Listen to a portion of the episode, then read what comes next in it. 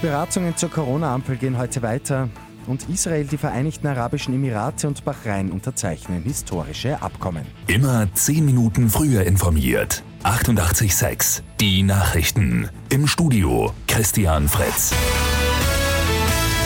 Die Corona-Ampel ist auch heute wieder das große Thema. Vertreter der auf Orange geschalteten Regionen treffen heute Vertreter der Regierung. Dabei geht es einerseits um mögliche Maßnahmen, andererseits aber auch darum, wie die Gesundheitsbehörden mit den aktuell steigenden Fallzahlen umgehen. Künftig soll die Corona-Ampel nicht mehr jede Woche umgestellt werden. Die Vereinigten Arabischen Emirate und Bahrain haben die Normalisierung der Beziehungen mit Israel besiegelt. Und zwar im Weißen Haus in Washington, D.C. in den USA. Israels Ministerpräsident Netanyahu und die Außenminister der zwei Golfstaaten haben verschiedene Abkommen unterzeichnet. Laut US-Präsident Donald Trump soll es jetzt schon weitere Gespräche mit anderen Staaten geben.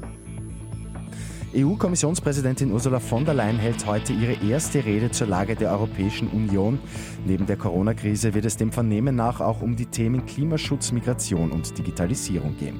Live zu sehen ist die Rede ab 9 Uhr auf der Facebook-Seite der Vertretung der Europäischen Kommission in Österreich. Und der Megakonzern Google will ab 2030 CO2-frei arbeiten. Die gute Nachricht zum Schluss. Das heißt, dass ab dann nur mehr Strom aus erneuerbaren Energien genutzt werden soll und zwar rund um die Uhr. Mit 886 immer 10 Minuten früher informiert.